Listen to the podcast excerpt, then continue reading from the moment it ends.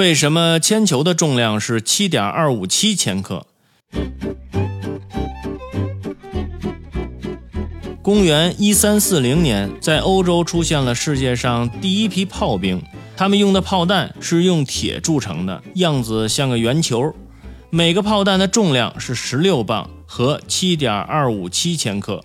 士兵们在休息时用炮弹推来推去玩耍，逐渐发展成为锻炼身体的方法。此项运动后来被列入了田径运动项目。但有人觉得铁柱的圆球体积太大，使用起来不方便，就改为铁壳里灌铅，制成了铅球，重量约为七点二五七千克。由于铅的比重大于铁的比重，在重量不变的条件下，铅球的体积比铁球大大缩小，用起来更为方便。不过，现在七点二五七千克四舍五入为七点二六千克的铅球，只限于男子比赛时使用；女子比赛的铅球为四千克，不保留小数了。